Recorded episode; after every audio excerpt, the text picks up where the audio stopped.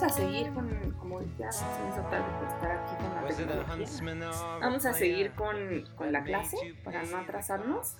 Acuérdense siempre que cualquier cosa, aunque sea como de hace mucho, pueden traer dudas y preguntas y demás, ¿no? Entonces, bueno, les cuento un poquito. Eh, ¿Se acuerdan que la clase pasada les dije que íbamos bien, entonces que podíamos tomar con calma, bueno, esta. Este, este paso de una lectura a otra. Ya las que siguen sí ya tenemos que ir más en orden, pero hasta ahora vamos muy bien. Entonces, eh, hoy lo que quiero hacer es terminar el texto de Silvia Rivera Cusicanqui, ¿no? Entonces, si ya empezaron, que ni siquiera lo moví, si ya empezaron el siguiente de Linda Tujiwa está maravilloso, pero si no, no pasa nada. O sea, vamos perfectamente. Entonces, eh, vamos a tomarlo como un respiro ahí, porque siento que iban cabalgando demasiado las lecturas. No es que fuéramos muy rápido, pero de pronto sí es claro como terminar algo y pasar a otra cosa. Entonces, bueno, voy a hacerlo de siempre, me voy a regresar un poquito para retomar cositas de la vez pasada y después me voy a la parte más, em, bueno, no a la parte más densa, sino a lo que seguía del texto de, Silvia Rivera, ¿no? Eh, que tiene, justo hoy estaba, ayer, que estaba releyendo, me acordé que hay, había otra partecita que, que estaría bien darles un poquito de, contexto, que no se los di, pero lo voy a hacer sobre la marcha, o sea, no antes, sino ya sobre la marcha les cuento otro par de cositas de la teoría que tiene como referencia eh, Rivera Cusicanqui, ¿no? Entonces, bueno, la vez pasada hablamos muy largo y tendido de una referencia que es así, es muy importante, mm, que son las tesis de filosofía de la historia de Walter Benjamin. Em, no solo es muy importante porque está, o sea, una de las estrategias que utiliza Rivera Cusicanqui es justamente una, lo que Benjamin llamaría una lectura contrapelo de la historia. Em, en las tesis de filosofía de la historia, Benjamin dice que, ¿se acuerdan, no? Les dije, cuando nos cuentan la historia linealmente, como si fuera una línea vacía de tiempo donde los acontecimientos se van sucediendo y cada uno está justificado por el anterior y nos lleva a un punto de llegada que es común, así toda la humanidad va a llegar a un punto de llegada común, que es eh, una especie de progreso racional, ¿no? Es una abstracción, en realidad, eso a lo que se supone que vamos a llegar. Entonces, esa, esa mirada para Benjamin es pues tersa, ¿no? O sea, no hay, no hay obstáculos, no hay interrupciones, no hay pausas, no hay huecos, no hay vacíos. Entonces, cuando dice tenemos que hacer historia de otra manera, usa esta metáfora, hacer la historia contrapelo. Que por cierto, dos cosas. Es una gran imagen porque hasta da como, mm, ¿no? O sea, como te imaginas así un caballito que le estás haciendo a, contrapelo y se siente, ¿no? O sea, el caballo siente y tú sientes algo. Pero además es muy interesante porque es un concepto metáfora, ¿no? O sea, la historia contrapelo no es propiamente un concepto historiográfico, sino es un poquito de las cosas que hace Rivera Cusicanqui, esta capacidad de poner una imagen para entonces desarrollar un concepto. Entonces, eso es, ahorita voy a volver a eso porque me parece muy importante. Entonces, vamos a volver a esta cuestión de las imágenes metáfora. Entonces, en esta en este ejercicio de hacer una lectura de la historia a contrapelo, eh, Walter Benjamin propone toda una serie de estrategias historiográficas. Nosotros un poquito vimos, bueno, primero las diferencias entre tiempo vacío y tiempo lleno, ¿no? Entonces el tiempo vacío como el tiempo lineal, donde se van sucediendo los acontecimientos causalmente, y se supone que si hacemos esa historia sabemos lo que realmente pasó en el pasado. Y lo que contrapone Benjamin es lo que él llama el tiempo lleno. El tiempo lleno es una forma de hacer historia en la que nada está perdido para la historia, ¿no? Nada de lo que haya pasado está perdido para la historia entonces vas como a recoger estas historias, pues son muchas cosas, historias olvidadas, historias soterradas u ocultadas, pero también historias de los fracasos, ¿no? Porque, porque eso también sucede. O sea, hay grandes movimientos que de pronto no logran su cometido, pues también, ¿no? Regresar a las historias de los fracasos y traerlas al presente no como un dato del pasado, como, pues unas cosas pasaron en el pasado y ya terminaron, sino traerlas al presente como una posibilidad abierta de algo nuevo en el presente, ¿no? Es, esta parte de Benjamin es muy bonita. Es, la verdad es que ese texto vale muchísimo la pena. Está, por cierto, o sea, circula muchísimo en red porque hay una traducción de Bolívar Echeverría, que es muy buena como traducción, y lo pueden buscar así, o sea, ponen tesis de la historia, Benjamin Echeverría, y lo van a encontrar sin ningún problema. Y em, en esta propuesta está lo que yo les explicaba muy largamente la vez pasada, que es la Jet Site o el tiempo ahora. Entonces, el tiempo ahora como esta forma de hacer historia que trae al presente lo que Benjamin llama una débil fuerza mesiánica. Y que lo que es muy bonito es que dice que todos, todo, absolutamente, ¿no? Todas, todos, todos nacemos con esa débil fuerza mesiánica, que es muy chiquitita, ¿no? Es, es una fuerza mesiánica no es que así minúscula, pero en esa fuerza minúscula está la posibilidad de que advenga algo nuevo, o sea, que, esa línea, que es como recta y vacía, como que no tiene escapatoria, dé lugar a algo que no es esa línea recta, vacía y sin escapatoria. Eh, a veces eso a lo que da lugar puede, o sea, puede ser muy fructífero y a veces, y ese es el peligro de toda historia, pues puede ser otro fracaso, ¿no? Pero el punto es que si no te arriesgas, no hay nada nuevo. Entonces, lo que dice Benjamin es, tenemos que hacer este ejercicio de la historia porque pase lo que pase, es una forma de no dejar que siga pasando lo mismo. Y lo mismo, acuérdense, era, ¿se acuerdan esta frase lapidaria que les conté? Eh, él dice, ni siquiera los muertos estarán a salvo mientras el enemigo no haya dejado de vencer perdón, mientras, mientras no venzamos al enemigo y el mismo enemigo no ha dejado de vencer, ¿no? Es una, historia, una historia, una, una frase así brutal de... Ese, ese textito son en realidad fragmentos, ¿no? Eh, las tesis, cada uno es un fragmento, cada tesis es un fragmento de su teoría sobre la historia y tiene unas frases o sea, que hay que desentrañar, porque no es nada más que suenan muy bonitas, ¿no? Hay que desentrañarlas. Pero de estas frases que condensan una cantidad de cosas tremenda. Entonces, de esta hablamos la, la vez pasada.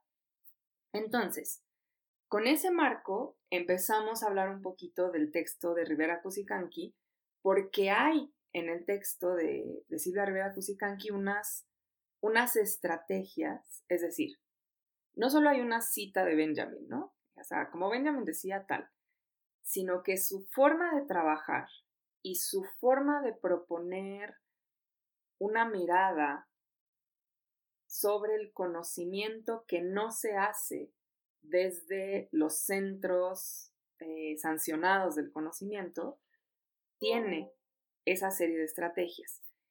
Y quiero enfocarme hoy mucho en eso. O sea, sí, evidentemente hablar de lo que habla el texto, que es muy importante, pero también, y de aquí hasta el final del semestre esto me interesa mucho, el cómo habla ese texto. O sea, no nada más qué dice, sino cómo lo hace.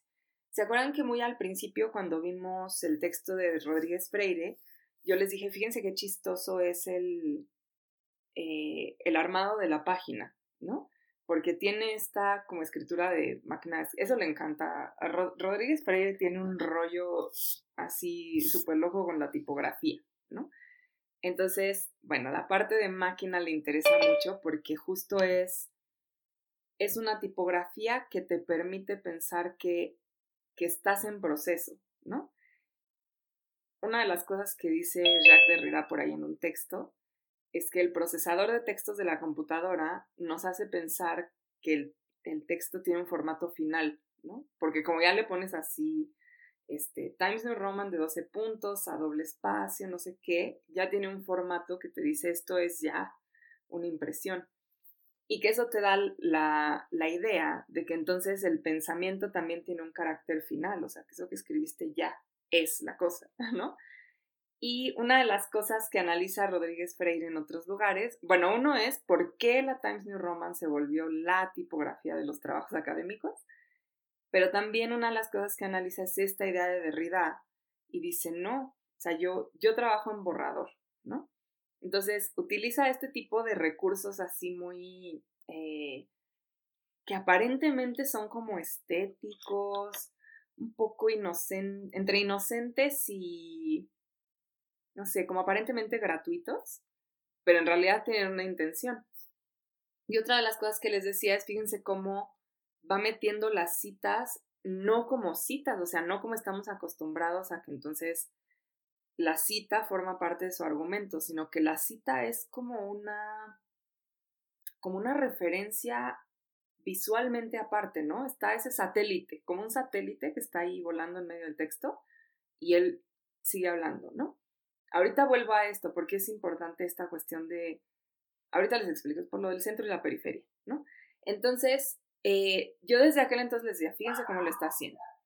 Luego un poquito les, les conté con, con Linda Tujiwai Smith, un poquito lo que nos pasa es que, bueno, el libro es de eh, Macmillan, ¿no? Que es, es una editorial académica estadounidense así como, bueno, del, del mundo anglosajón en realidad enorme, ¿no? Es aquí un, un emporio editorial.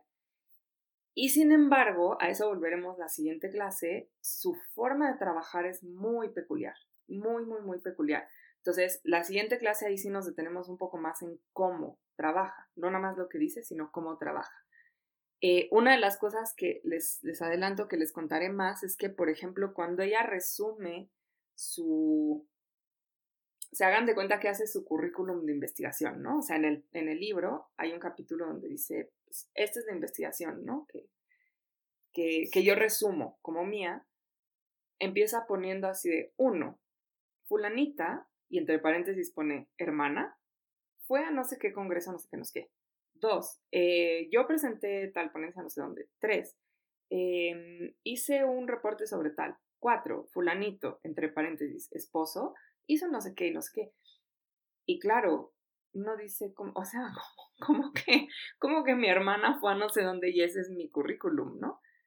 Pero sí, o sea, esa es su forma de presentarlo, porque ella lo que está pensando es que es el desarrollo de una investigación, dos cosas. Hubiera sido imposible sin el trabajo de esos demás que también están trabajando, por lo tanto, es parte de esta misma investigación. Y dos, tienen un, digo, no una finalidad así, una específica y súper particular, pero sí se encaminan hacia algo común. Entonces las pone juntas y es una manera muy rara. A mí al principio me costó muchísimo trabajo porque yo decía, es que no entiendo, o sea, no entiendo de qué está hablando, ¿no? O sea, ¿por qué este, esta persona y aquella persona y yo y las otras personas, todo es lo mismo. Y hay una finalidad ahí. Entonces, la forma como trabaja, ese es un ejemplo como muy notorio porque uno lo lee y uno se extraña mucho, ¿no? Empiezas y dices, mm, yo así no hago mi currículum, ¿no? Entonces, eh, pero tiene muchos, entonces vamos a fijarnos en eso. Em, en, en, cuanto a Restrepo y Quijano son mucho más eh, formalmente, o sea, la forma del texto es mucho más tradicional, ¿no? Ahí no tenemos mucho. Fanon tiene una retórica súper incendiaria, que es parte de su estrategia, ¿no? Entonces, en Fanon tenemos la retórica y en Yasnaya, a ver, esos textos de Yasnaya son una compilación de artículos, pero lo que es muy interesante de la compilación como tal, ¿no? Que no la, no la hizo ella, la, bueno, sí, sí colaboró, pero digamos, la hicieron entre varias personas. Es, no sé si se, no se tuvieron que haber fijado, pero hay varias cosas. Primero, las referencias en código QR, ¿no? Que todo el tiempo te está haciendo saltar hacia, hacia cosas que están circulando y que ella reacomoda, ¿no? O sea, si está el discurso de la Bastida, como director de eh, la, Academia de la Lengua Mexicana, pues si tú entras por la Academia de la Lengua Mexicana y ves el discurso de la Bastida, tiene esta, este halo institucional y de autoridad, ¿no? O sea, tú vas a la academia y ves el discurso de la Bastida. Pero cuando lo reacomoda con el texto acerca de los derechos lingüísticos, ese mismo video ya no está diciendo lo mismo. Entonces, ahí hay un, fenómeno muy interesante que es que cruza el texto para reacomodar las referencias desde otra perspectiva. Y segundo, hay una, hay una parte muy interesante que está hecha de tweets en, ese libro. Si ustedes se echan así, el, eh, le echan un ojito al libro, hay una parte muy interesante que son tweets. Y entonces, porque ya la pueden seguir, por si están en Twitter, pueden seguir a Yasnaya. Y eh, algo que es muy interesante es cómo ese, ese discurso que es por decirlo de alguna manera, habría que analizar más, pero por decirlo de alguna manera cotidiano, está perfectamente tejido con un discurso académico de una lingüista, ¿no? Entonces, ¿cómo puede pasar de un estrato a otro como parte de su propio trabajo? Y no hay este ejercicio como de purificación, digamos, donde hay una persona que es la académica y que solo es académica y que tuitea como académica y que, ¿no? Y que produce estos textos a partir de esta idea de un sujeto racional que produce textos académicos, sino que es ella, es, es alguien en una situación concreta, con una historia concreta, con una lengua materna que por cierto no es el español concreta, y que piensa desde ahí y que tiene una serie de conversaciones con, con el mundo, digamos, ¿no? Con, sus, con sus propios eh, co-hablantes, ¿no? De, eh, de Ayuk, pero también con, pues sí, el, el mundo académico del Colmix, pero también con el mundo académico, qué sé yo, de la UNAM y de la UAM, pero también con el mundo académico internacional, pero también con las ligas de estos pensadores que hacen más pensamiento indígena, ¿no? Y entonces teje una red que no es un, un formato al que estamos acostumbrados, así como, así, claro, todos los días esto pasa, ¿no? Entonces, bueno, fíjense como en todas estas eh, peculiaridades de los textos, porque, bueno, van a empezar a ser muy importantes de aquí al final y de aquí a sus finales, o sea, los trabajitos finales de ustedes, ¿no? que acuérdense son tareas pequeñitas, ¿no? No se me vayan a, abrumar con eso. Entonces, con esto en mente, ¿no? Vamos a retomar un poquito el texto de Rivera Cusicanqui, fijándonos en lo que dice, pero además poniendo una particular atención en cómo hace las cosas, ¿no? Entonces, bueno, si se acuerdan, no, no voy a retomar a todos los autores que retoma porque es un, es un mundo, pero algunos los iré mencionando quizá no tanto porque me parezca que es así el autor, ¿no? Sino eh, para que vean cómo teje, ¿no? El, por decirlo así, su genealogía intelectual, ¿no? Vamos a llamarle así. Entonces, ya habíamos hablado la vez pasada de cómo retoma a René Zabaleta, que es un teórico también boliviano, y retoma esta idea muy interesante de lo abigarrado, o sea, de estudiar la sociedad boliviana como una sociedad abigarrada. Ya les había explicado también cómo lo abigarrado tiene que ver con lo geológico, ¿no? Y es cuando los estratos de tierra y minerales hay un movimiento en, en la tierra, ¿no? Ya sea natural, o sea, se mueven ciertas placas o por la industria minera que hace explosiones y todo esto, y entonces ciertas como lajas de la tierra se entretejen, ¿no? Así es un movimiento un poco violento. Y entonces los minerales quedan ahí mezclados, ¿no? Y es todo un tema porque tiene que ver con entonces qué haces, ¿no? ¿Cómo, cómo extraes un mineral de un lugar donde ya se mezcló todo, ¿no? ¿O qué haces con eso? Entonces les contaba yo, esta idea de lo abigarrado en Zabaleta es paralela a una idea de Rivera Cusicanqui que tiene en todo este capítulo y que está desarrollada en otros textos, que es la idea de un pensamiento o un mundo cheje, que yo les decía también otra vez, con toda mi vergüenza, yo lo aprendí a pronunciar porque la escuché a ella decirlo, porque yo decía chi-ixi, porque pues, yo lo veía así, ¿no? Y es, es cuando la escuché decirlo, dije, qué interesante, cómo pensamos que todo es pues como nosotros leemos, ¿no? O sea, que las letras mismas son como nosotros pensamos. Entonces, en este, yo no me sé la pronunciación de todas las demás cosas, entonces probablemente diga algunas cosas mal, pero ese sí estoy segura, que es cheje. Y en este pensamiento o posibilidad de un mundo cheje, que es paralelo a la idea de lo abigarrado, Silvia Rivera Cusicanqui desarrolla la metáfora de un tejido. Y lo que dice, por cierto, que la otra vez se me pasó, cuando terminé, dije, ay, se me pasó decirle esto que es importante. El tejido al que hace referencia, esto es muy interesante, es un tejido de grises. O sea, no es un tejido así como de colores súper vivos y, ¿no? Diferenciados y qué sé yo, porque hay otro tipo de tejidos justo también de los aymaras y los quechuas que son así. Si ustedes van y se buscan la bandera multicultural de Bolivia, van a ver cómo es como de colores súper vivos, así, con cuadros y tal. El, tejido al que hace referencia Rivera Cusicanqui para explicarlo Cheje es un tejido de grises, pero lo que es muy interesante de eso es que lo que dice es que hay que saber distinguir, ¿no? O sea, como son grises, tienes que aprender a distinguir el matiz, lo cual es una gran metáfora para el, para el trabajo académico. ¿no? hacer generalizaciones así a lo grande, ¿no? sino saber distinguir los matices. Entonces, en este entrecruce de tejidos, simbólicamente en el mundo aymara, se entretejen una serie de estratos cósmicos, vamos a decirlo así.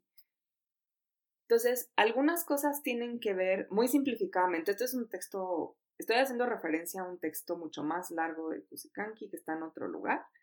Y aquí ella solo retoma unas cositas, ¿no? sobre todo en la primera, bueno, lo chejes tanto del texto, pero sobre todo en la primera mitad. Em, y en este otro texto explica cómo, muy simplificadamente se los voy a decir yo, en ese tejido se entretejen las cosas mundanas, por decirlo así, o sea, lo que es lo mundano y se representa de cierta forma, lo que es como lo trascendente y se representa de cierta forma, pero también lo que es lo que da pie a que pasen cosas nuevas y lo que representa una tradición, o sea, lo mismo, ¿no? Lo que se repite, pero también lo que da pie a cosas nuevas. Es decir, que el tejido lo que mezcla no es solo un eje, que esto es muy común en, infinidad de culturas, ¿no? Hacer representaciones que hablan como de un eje vertical, o sea, lo de abajo y lo de arriba, lo mundano y lo sagrado, eso es súper común. Sino que lo que le llama la atención a Rivera Cusicanqui, lo que retoma en este tejido es sí, está ese eje que es muy común en todos lados en realidad, pero tenemos un eje que es como temporal, y ese eje temporal es retomar lo que no queremos perder, recordar lo que no queremos perder, pero en ese recuerdo abrir la posibilidad a otra cosa, que no sea necesariamente repetir lo mismo. Cosa que si se fijan es muy interesante porque tendemos a pensar en las culturas no europeas, ahorita volvemos a eso con lo de Marx, como culturas cíclicas. O sea, pensamos que son culturas que de alguna forma, por tener todavía ciertas prácticas de mitología y rituales, pues entonces son culturas cíclicas. Y esa cultura cíclica es siempre una tradición. Es que es esa la tradición. Y lo que Kusikanki dice es, sí, o sea, sí es cierto, tenemos eso como pues todas las culturas del mundo, pero tenemos también este elemento que es cómo abrimos lo que hay, o sea, el, el aquí ahora, algo que pueda advenir, algo que sea nuevo, algo que transforme, algo que cambie, idealmente, claro, para, para bien, ¿no? Para bienestar. Entonces, en esta metáfora de lo abigarrado o de lo cheje, lo abigarrado en Zabaleta y lo cheje en Rivera Cusicanqui, lo que ella empieza a, a proponer, ¿no? Es una forma de acercarse a el, al estudio o a la teoría a partir de dos cosas principales y hasta ahí nos quedamos la vez pasada. Una, que es de las más importantes, es a partir de la idea de que lo que tenemos que pensar no es una línea que nos lleva del pasado a lo actual, vamos a entender eh, nuestra historia, entonces hacemos una línea que nos lleva a una génesis o un origen, nos coloca en el presente y nos dice ya estás cerquita de tu destino, porque esa es un poco la, la retórica del progreso. O sea, hay una genealogía que te lleva de un origen al presente y en el presente siempre estás como muy cerquita de tu destino. El ejemplo, no, voy a saltar un poquito de, la primera parte a, lo que sigue del texto, pero bueno, eh, se va entendiendo. El ejemplo por excelencia que ella pone en muchos de sus textos es la idea del desarrollo. La idea del desarrollo que se dio en los años posteriores a la Segunda Guerra Mundial, pero sobre todo 60, 70, hasta los 80. Los 80 son eh, bueno, este es un dato cultural, pero los 80 es una década en la que América Latina se le repite hasta el cansancio que se tiene que desarrollar. Y le dan préstamos y le insisten y le dicen cómo. Y esa misma década de los 80 es la que la CEPAL, la Comisión para el Desarrollo eh, Económico en América Latina, llama la década perdida. Ustedes están muy chiquitos para saber esto, pero cuando quienes crecimos en los 80, finales de los 80, principios de los 90, estábamos creciendo, en las noticias oías mucho esa frase, ¿no? Así de, no, pues es que la CEPAL dice que la década perdida, y la década perdida son los 80, ¿no? Es cuando más insisten en que hay que desarrollarnos, a eso le llaman la década perdida, porque es como que no pasó nada, entonces nos atrasemos todavía más, ¿no? O sea, como que perdimos otro, eh, otro hueco en esa línea, entonces nos quedamos todavía más atrás.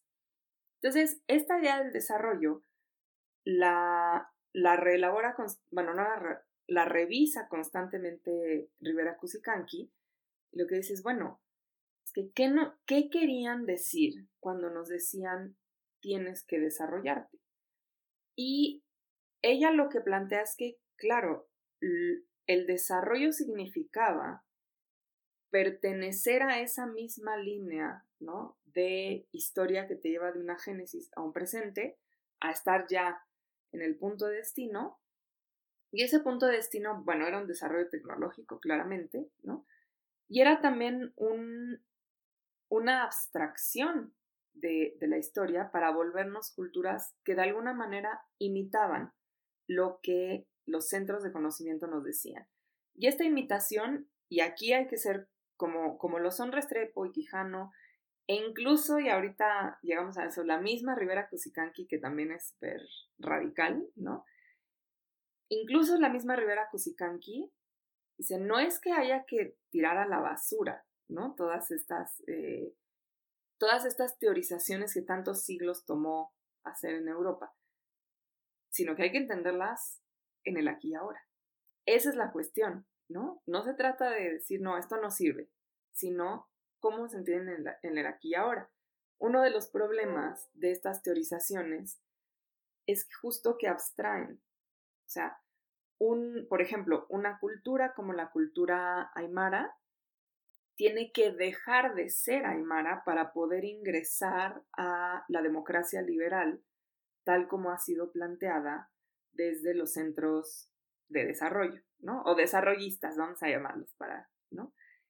Entonces, claro, Rivera Cusicanqui lo que dice es, me parece, y fíjense lo que dice, no dice me parece que la democracia liberal es mala y hay que tirarla a la basura.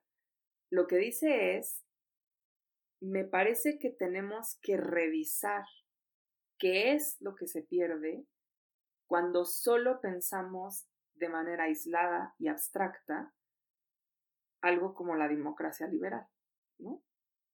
Y entonces, claro, de pronto decimos, ¿qué es lo que hay que hacer para desarrollarse? ¿Qué es lo que hay que hacer para integrarse ahí? Ah, pues hacer abstracción de esto, que solo quede como lo más puro, lo que nos hace más o menos iguales y olvidar todo lo demás. Entonces, claro, este es un problema que se da en términos económicos, con, con, las teorías del desarrollo, que se da en términos sociales con las teorías de la democracia liberal, pero que también se da en términos de la producción de conocimiento. No, no es nada más como, ah, sí, allá están produciendo bienes, pero acá en la universidad hacemos otra cosa, ¿no?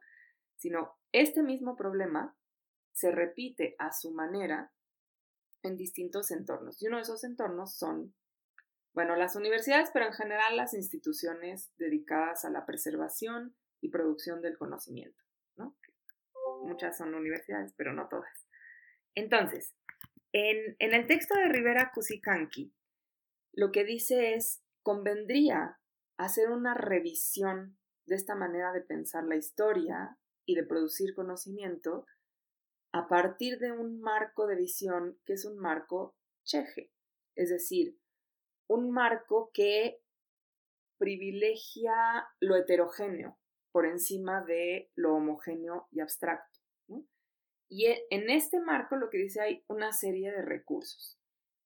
Uno de los primeros recursos que describe Rivera Cusicanqui es el de la metáfora que en general, esto es muy gracioso, no sé si ustedes han dado cuenta, pero muchas veces cuando uno está leyendo teoría, una de las suposiciones, porque la verdad es una suposición que hacemos, es que esos textos tienen, evidentemente tienen un grado de abstracción porque son teoría y la teoría siempre abstrae, pero que esa abstracción nos permite comprender cosas de la realidad de una manera no figurada.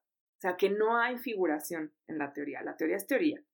La literatura es literatura, ahí sí hay figuración, pero la teoría no. Y cuando uno revisa los textos teóricos, pero los textos teóricos más clásicos de la vida, ¿no? Eh, Hegel o Kant, ¿no? O el, teórico, este, filósofo occidental de su preferencia, ¿no?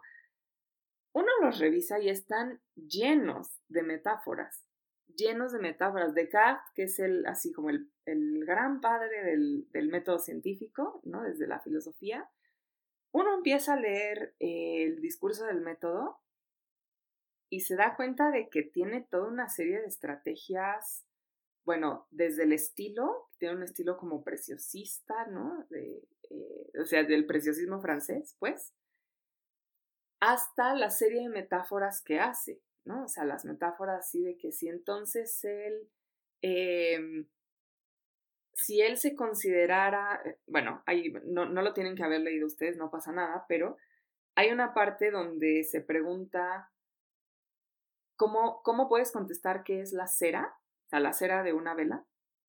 Si cuando tú la ves, pues es de cierta forma, ¿no? O sea, por decirlo así, un cilindrito blanco pero luego la prendes y la forma cambia, pero además el volumen también cambia porque se consume, incluso se puede llegar a terminar por el fuego, y entonces, ¿dónde quedó? O sea, ¿qué es la cera? ¿no? Un poquito lo que está haciendo ahí es preguntarse cómo puedes tener la certeza de que conoces la cera si la cera es como inaprensible, ¿no? Entonces hace como todo un discurso que, por cierto, es súper bonito. O sea, todo el texto es como una página, ¿no? Donde dice la cera. Y entonces se pone como a divagar sobre la cera.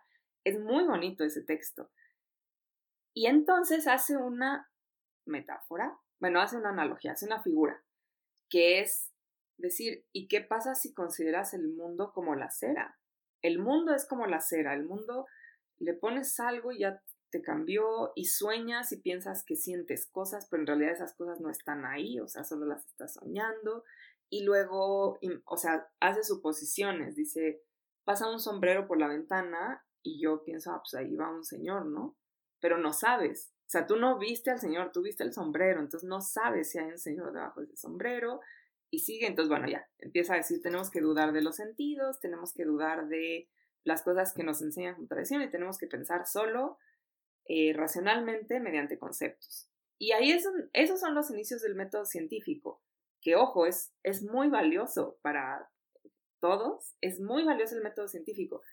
Pero claro que el nacimiento está lleno de metáforas y de figuraciones y de suposiciones y nos viene dado en una lengua concreta, etcétera, ¿no? Incluso Descartes se debatió entre publicar en latín o publicar en francés. Entonces, lo que dice Rivera Cusicanqui es, una de las primeras cosas que yo quiero proponer es la estrategia de la metáfora que describe para entonces llegar al concepto. Y si se fijan, lo hacen todo el texto, o sea, lo abigarrado es eso. Lo abigarrado es, yo describo un, algo concreto que miro, que tiene una similitud con otra cosa y en esa similitud me permite conceptualizar. Entonces, la mezcla de minerales me permite decir, ah, qué interesante es esto porque se mezclan tiempos, ¿no? O sea, los estratos de la Tierra tienen que ver con lo geológico porque son, alguna vez ustedes lo tienen que haber visto en vivo, en foto o lo que sea, ¿no? Cuando se cortan cerros y uno ve claramente franjas de diferentes colores. Esas franjas son estratos de miles y millones de años que se van asentando y quedan así en, eh, en capitas, ¿no? Y cuando hay un deslizamiento y se produce un abigarramiento, ahí es donde esto se mezcla y quiere decir que los tiempos se están mezclando. Y no quiere decir el año pasado con este, quiere decir hace 30.000 años con este, ¿no? Y esa metáfora temporal, a su vez, le permite a, bueno, a Zabaleta, pero particularmente a Rivera Cusicanqui, decir una de las particularidades de las sociedades de América Latina, ella está hablando en particular de Bolivia, pero generalmente hace estos pequeños momentos de extrapolación, es que son tiempos mezclados. O sea, tenemos una suerte de tradición ancestral junto con una serie de organizaciones de tipo feudal, junto con una serie de eh, organizaciones corporativas, junto con de pronto esta, este ímpetu por el desarrollo tecnológico, pero eso convive. O sea, no, no tenemos una sociedad que pasó de un estadio a otro, sino que tenemos una sociedad donde eso convive. Y por lo tanto nos tenemos que preguntar cómo convive, porque el pensamiento europeo no nos da eso. El pensamiento europeo nunca se preguntó cómo convivían estas cosas. Entonces, para empezar, ¿no? Empecemos con metáforas que después nos permiten eh, desarrollar los conceptos. Y estas metáforas muchas veces, acuérdense, lo que dices, vienen de la lengua. O sea, no vienen de que yo me siente y diga, ¿qué metáfora uso? ¿No? Sino que vienen de cómo se dicen las cosas. Yo les puse el ejemplo que aquí no está tan desarrollado, pero está desarrollado en otros textos de Kusikanki, también del desarrollo. Cuando ella dice, a ver, nos piden que nos desarrollemos, ¿cómo digo yo eso en Aymara? Y descubre que no hay una palabra.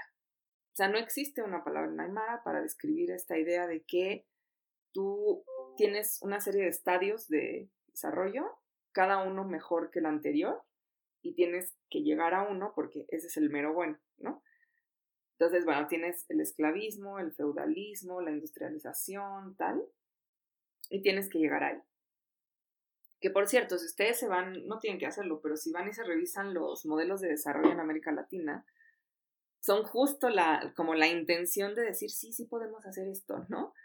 Entonces tenemos el modelo del industrializador, así se llama, el modelo industrializador, el modelo de sustitución de importaciones, el modelo agroexportador, ¿no? Y son, son esfuerzos por salir de un estadio que se supone anterior y entrar al que se supone que deberíamos entrar porque íbamos atrasados, ¿no? O sea, íbamos tarde. Entonces, había que hacer unos modelos para poder como apurarnos y dar el salto. Dame un segundito, Damaris. Entonces, lo que ella dice es, yo busqué las palabras en Aymara y descubrí que en Aymara lo que hay es la capacidad de producir in situ y la capacidad de salir e intercambiar lo producido. Eso es desarrollo en Aymara. Ahora sí, ¿cómo vamos a hablar de desarrollo en el mundo partiendo de que podemos producir e intercambiar bienes pero no necesariamente tenemos que hacerlo como alguien más, ¿no? ¿qué vamos a hacer con esto? Damaris, ahora sí dime.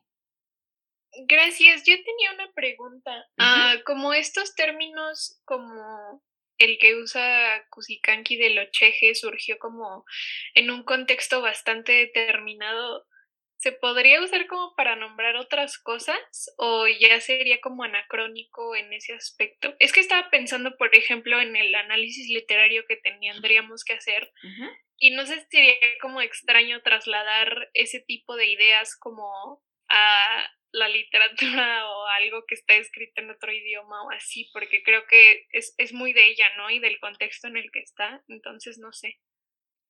Muy buena pregunta, Damaris, muy bien. Eh, a ver, dos, dos cositas aquí. Digo, la, la, respuesta sería sí, o sea, sí se puede trasladar, porque una de... Una de las... A ver, vamos a dar un pasito atrás. Una de las capacidades de la teoría, de toda teoría, es precisamente delinear algo que sin ese ejercicio teórico no habríamos visto, ¿no? Déjenme pensar en un, en un ejemplo. Mm, cuando, por ejemplo, cuando nosotros decimos, este es justo un ejemplo que es muy cercano a Kusikanki. Lo, lo que les estaba explicando ahorita. En esta lengua, en el Aymara, dice ella, no hay una palabra equivalente al desarrollo. Cuando nosotros, cuando nos explica Kusikanki eso, de pronto tú delineas el desarrollo como algo en un tiempo y en un espacio determinado. Aquí dices, ah, ¿cómo? O sea, no la historia universal es la historia del desarrollo, toda la humanidad no es la historia del desarrollo, y de pronto cuando ella dice, no, o sea, aquí, aquí pasaban otras cosas, ¿no? Entonces, de pronto, eso te deja hacer un, una, sí, trazar una línea donde tú dibujas, ¿no? Y dices, ok, entonces el desarrollo no es todo, ¿no? No toda la humanidad está en el en el mismo camino, ¿no? Hacia lo mismo, sino que aquí hay algo diferente. Cuando haces esa diferencia, que es un matiz, ¿no? Eso te lo permite la teoría. O sea, la teoría siempre tiene esa capacidad de que tú logres hacer matices. Un, ejemplo que la verdad es muy triste, pero es un ejemplo muy claro de esto, es eh, reconocer la violencia en las relaciones personales. Cuando cuando tú no sabes nombrarlo, no la reconoces. Esto es muy particular en, los niños chiquitos, ¿no? Eh, un, niño chiquito no, o sea, tiene la figura del cuidador, ¿no? El mamá, la papá, el abuelo, el abuelo, o sea, quien sea, ¿no? Que lo cuida. Pero si esa figura cuidadora también lo maltrata, el niño no distingue eso. O sea, el niño no dice, esta parte está bien, porque se porta buena onda y esta parte está mal, sino que piensa que ese es, ese es el trato que hay en el mundo, ¿no? Es, por eso les decía que es un ejemplo muy triste, pero muy claro. Cuando tú le enseñas a las, o sea, a las niñas chiquitas, por supuesto, pero a las personas en general, a distinguir ciertos modos de trato, es cuando, y a nombrarlos, por supuesto, ¿no? A decir, eh, me está mintiendo, me está engañando, me está humillando, me está, ¿no? Ahí es cuando empiezan a distinguir entre una acción y otra, porque antes no hay esa distinción, el mundo es así. O sea, globalmente el mundo es así, es esta situación, tiene, eh, qué sé yo, este chocolate que me dieron y también tiene esta cachetada, ¿no? Y todo es uno. Entonces, cuando tú empiezas a nombrar, empiezas a distinguir. Esa es una capacidad en términos de producción de conocimiento, de la teoría. Con la teoría tú empiezas a nombrar cosas que empiezas a distinguir en la realidad. Entonces, en cuanto que la teoría hace eso, claro, o sea, tú puedes tomar un término, pero ahí lo que, lo, lo que te tienes que fijar es si ese término te permite distinguir algo en lo que estás trabajando. Entonces, por supuesto que se puede trasladar, pero hay que tener ese cuidado de decir, fíjense, es, en realidad ustedes lo podrían entender muy bien porque es como la metáfora. ¿Se acuerdan que la base de la metáfora es que hay dos elementos distintos, pero con un elemento común, ¿no? Sea, dos cosas distintas se tocan en una parte que es un elemento común. Entonces, el, el oro de tus cabellos, ¿no? Estas metáforas horribles como del 19. Pues el cabello es una cosa y el oro es otra cosa. O sea, no son dos entidades distintas, ¿no? Ni siquiera tienen, o sea, la forma es distinta, la composición, una es este, biológica, otra es mineral, ¿no? Em, están en lugares distintos, pero coinciden en una cosa, que es el color, ¿no? La forma como la luz brilla y refracta sobre esos objetos, ¿no? Ese es el punto común. Entonces, cuando tú dices el oro de tus cabellos, eso es lo que estás haciendo. Estás tomando dos elementos disímiles y los unes en ese punto común. Bueno, con la teoría, lo que pasa es que tú puedes decir, a ver, si yo hablo de lo que ustedes quieran, desde algo tan ya, em, ay, se me fue generalizado, tan generalizado como, sé yo, mm, ¿qué será? es, que estoy tratando de pensar un ejemplo en, literatura, que no sea el ejemplo así como sociopolítico en Kusikanki, ¿no? Sino algo tan generalizado como el yo lírico, ¿no? Entonces, el yo lírico, todos sabemos que es el yo lírico. Y hay yo líricos en no sé dónde. Yo puedo hablar de yo lírico en Nezahualcóyotl, ¿no? Y Nezahualcóyotl no pertenece a la tradición europea, pero puedo hablar de yo lírico. Entonces, tú tienes eso, ¿no? ¿Qué pasa si tú introduces ¿no? Una idea que viene de otro lado, ¿no? Pero que te permite hacer una distinción dentro de eso que parecía ya absolutamente general. dices, bueno, sí, pero voy a decir un, un sinsentido, ¿eh? No, no vayan a anotar esto como una verdad. Pero ¿qué pasa si, por ejemplo, y esto yo lo, lo vi en un, un trabajo, por cierto, de una compañera de ustedes de hace un par de generaciones, que analizó unos poemas. Ay, se me va ahorita el apellido de este hombre, de un poeta de Camerún, en francés. Y uno podía hablar del yo lírico, ¿no? Porque en efecto era una cosa como intimista, ¿no? Y sí hacía como este tipo de giros. Bueno, no solo era este, esta idea del yo íntimo, sino que además incluso los giros eran como románticos, tal. Pero si uno lo leía con cuidado, se da cuenta de que el yo era un nosotros. Y eso era muy peculiar, porque uno decía, a ver, no, o sea, el, la interioridad del yo lírico es individual, ¿no? O sea, es, esto que está dentro de mí, yo expreso. Y de pronto ella hacía un análisis donde decía, es que aquí hay una cosa muy rara. Bueno, hacía dos cosas. Decía que el poema narraba, que es una peculiaridad, ¿no? Generalmente la poesía no, no narra necesariamente, y segundo, que el yo lírico era plural. Y eso pues era todo un problema.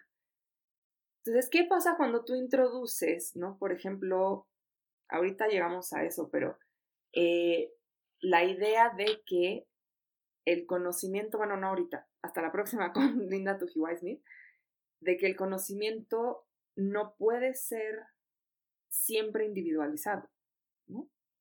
Que el yo lírico no puede ser siempre individual, que hay otras formas. Si te permite hacer esas distinciones y esos matices, siempre es bienvenido, o sea, tomas el concepto y lo llevas a otro lado.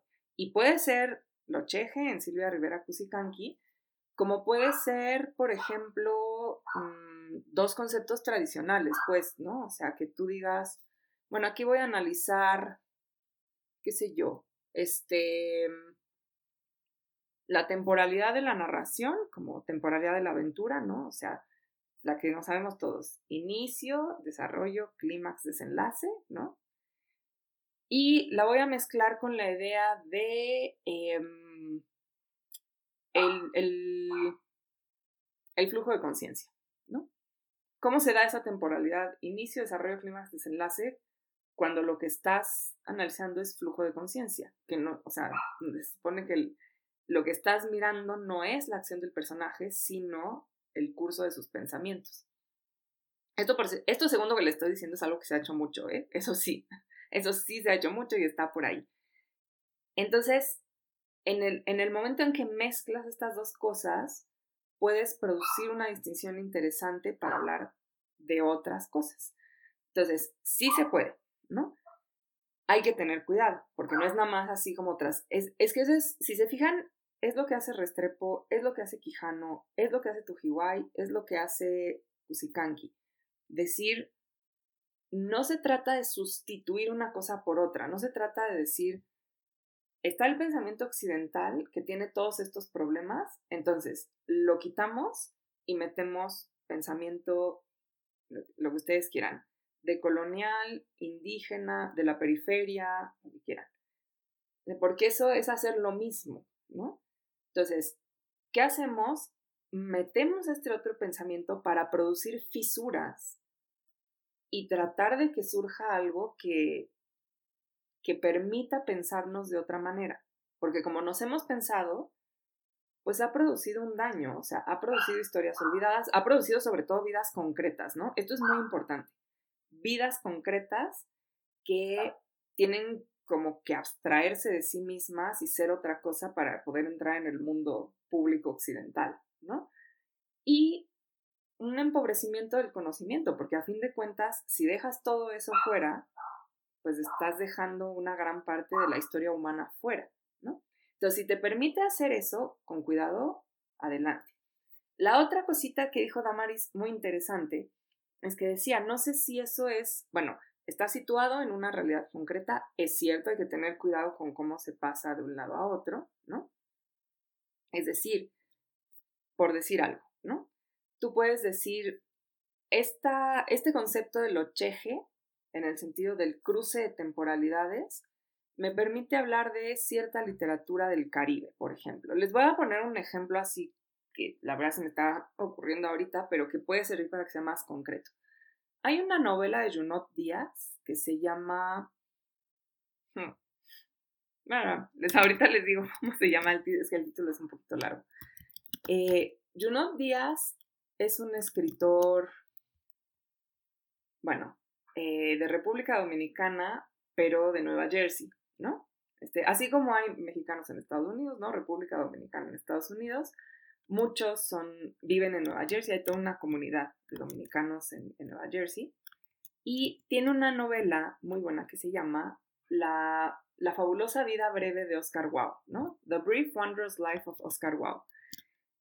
Oscar Wilde, que es el personaje, es un chavito, bueno, de, de ascendencia dominicana y que es así, en, en, en, el aspecto más, este, sí, exacto, Diego, Oscar Wow, sí. este, en el, en el aspecto más estereotípico es un nerd, ¿no? O sea, le gustan los videojuegos y es como súper torpe socialmente, etc. Entonces, la historia es sobre él, ¿no? Pero lo que hace Junot Díaz es que, bueno, lo va convirtiendo en héroe a lo largo de la novela en realidad es un héroe accidental. O sea, no es, él, él es como súper disfuncional en el sentido social, pero accidentalmente se va volviendo héroe. Y se va volviendo un héroe en una temporalidad cruzada, porque lo que hace Junot Díaz es que está haciendo referencias constantes a la dictadura de Trujillo en República Dominicana, que es una de las... Fíjense qué curioso. Nosotros siempre pensamos así como en Pinochet, ¿no? O sea, dictaduras latinoamericanas, pues Pinochet, ¿no? y Trujillo es una de las dictaduras más sangrientas de América Latina y pues nadie nos habla de ella, ¿no? O sea, es como una islita por ahí. Entonces, lo que hace Junot Díaz es que está haciendo constantes referencias, desde notas al pie, así como, porque es una ficción y claramente no tiene nada que haga que no parezca ficción. Al contrario, tiene unos momentos así que son fantasía pura, ¿no? Particularmente porque le gustan los videojuegos, entonces tiene que ver con los videojuegos y tal. Entonces, desde una nota al pie, así como de, hay que recordar que Trujillo, que nació no sé cuándo, y que fue dictador de tal a tal, y que hizo tal, no sé qué, ¿no? Hasta de pronto unas temporalidades donde se mezclan partes de la historia de República Dominicana, por ejemplo, las hermanas Mirabal, eh, con lo que le está sucediendo a Oscar Guau. O sea, Oscar Guau termina en una especie como de plantío en, República Dominicana, Y hay un momento donde claramente te están contando la historia de las hermanas Mirabal, pero en realidad está Oscar Guau ahí, ¿no? Entonces, hace este, este entrecruce de tiempos. Por ejemplo, si yo quiero irme a esa... Eh, sí, Mark, esa eh, es un... Recomiendo ampliamente. Si quieren leer este, una gran novela justo de estos cruces de todo, de lenguas, de culturas, de tiempos, de todo, esa novela de Junot Díaz es maravillosa. Y si alguien acá que no sea de inglés no lee en inglés, también les puedo decir que la traducción que hay es una gran traducción. O sea, em, yo les confieso que yo la, a mí me la regalaron, yo no tenía idea quién era Junot Díaz, la leí en español y fue una gran sorpresa para mí descubrir después, así dos años después, que ese texto se había escrito en inglés, ¿no? Es una gran traducción, porque juega con el spanglish, entonces está muy bien hecha. Yo puedo trasladar, o sea, yo puedo acercarme a esa novela, por supuesto, con el concepto del ocheje porque está hablando de un cruce de tiempos, porque tiene que ver justamente con una, una cultura y una migración, ¿no? Que entonces producen esta situación de indeterminación, o sea, no, no eres este, un indígena taíno, pero tampoco eres un estadounidense. Entonces, ¿qué eres? ¿No? Y cómo, cómo leerlo, no a partir de, ah, o sea, todas las fallas, ¿no? Ay, es que no se integra ay, es que no tal, ¿no? Sino cómo leerlo a partir de lo que en el presente detona para pensar en República Dominicana y en los dominicanos de Nueva Jersey, y en lo que su existencia misma significa, que no es solo una falla, no es como un gueto, no es, no, o sea, esa existencia produce vida, o sea, sostiene vida. Entonces, ¿qué se está sosteniendo ahí? Incluso, además, con toda una serie de críticas a ciertas costumbres muy dominicanas y muy latinoamericanas, ¿no? La cosa, por ejemplo, de las mujeres, de si las mujeres tienen que estar en su casa cuidando a los hijos, ¿no? Que hay toda una serie de críticas en la novela. Entonces, claro que lo puedo trasladar. Ahora, por supuesto que hay cosas en las que debo tener cuidado. No puedo como hablar de lo cheje sin decir, bueno, a ver, aquí hay un origen aymara que no tendríamos en Oscar Wao porque los pueblos propiamente indígenas de esas islas fueron exterminados, pero exterminados, exterminados, ¿no? Entonces, lo que tenemos aquí en origen es esta, mezcolanza de historias que viene más bien de la esclavitud y no de la tradición indígena. Tengo que tener eso en cuenta. Pero eso no quiere decir que sí haya entrecruce de tiempos y que sí haya esta idea de abigarramiento y que sí haya la posibilidad de encontrar algo ahí que nos permita pensar a estas comunidades híbridas de otra manera, ¿no? Entonces sí se puede hacer. Y lo último sobre lo que dijo Damaris, ella utilizó una palabra muy interesante que es anacrónico. Dijo, no sé si, esto sea anacrónico. Este es uno de los grandes eh, caballos de Troya de la teoría. En clásicas les encanta decir no. O sea, tú tienes que leer al autor en su tiempo, porque si no estás, eh, claro, estás metiendo, ¿no? Un pensamiento anacrónico. O sea, estás leyendo, por ejemplo, ¿no? Estás leyendo a Sófocles con un concepto de justicia del siglo XIX. ¿Cómo vas a hacer eso? En ese sentido, así, así como lo acabo de decir, tienen razón. O sea, tú no puedes decir, ay, bueno, aquí tengo mi concepto de justicia de este, John Locke y voy a ver cómo funciona en Sófocles, porque el pobre Sófocles no tenía idea de qué iba a ser John Locke, ¿no? Entonces, en efecto, ahí hay un problema, pero, y este es un pero grande, hay muchos autores, entre ellos Benjamin, en las tesis de filosofía de la historia, pero también hay un autor francés, Georges Didi Huberman, que hablan, desarrollan el anacronismo como una estrategia. Ahora, ese anacronismo como estrategia no es nada más como meter una cosa de un tiempo con otra, ¿no? Así las revolvemos, hacemos un mix y vemos que sale. Sino, el anacronismo tiene que ver con la capacidad, fíjense bien, esto es muy Rivera Cusicanqui, la capacidad de pensar algo en o más bien, de traer algo para modificar lo que estamos pensando ahora, ¿no? Entonces, en ese sentido sí se puede como jugar un poquito con el anacronismo, que de hecho si se fijan lo hace Kusikanki en su texto, ¿no? De pronto cuando dice cosas como, em, qué sé yo, en el, sí, cuando dice, bueno, si pensamos así en términos del Tawantinsuyu, el Tawantinsuyu es, es una especie de territorio, pero también idea cósmica que había en la época de los incas, ¿no? Entonces, a los dominios de los incas, los incas, siempre pensamos que los incas son un grupo, como una especie de grupo étnico, pero los incas eran los gobernantes. O sea, la palabra inca era la palabra que se asignaba al gobernante. Y en la época de los incas, que es cuando se conforma una cierta forma de organización política, territorial, etc., al territorio entero se le llama el Tahuantinsuyo. Y el Tahuantinsuyo sí, o sea, sí es un territorio en el sentido de hasta aquí llega, pero también es como toda una idea de cosmología, ¿no? Y entonces cuando ella de pronto trae a colación así el Tahuantinsuyo, ¿no? está haciendo un anacronismo. El Tahuantinsuyo no existe, ¿no? No está en Bolivia y eso, eso no está.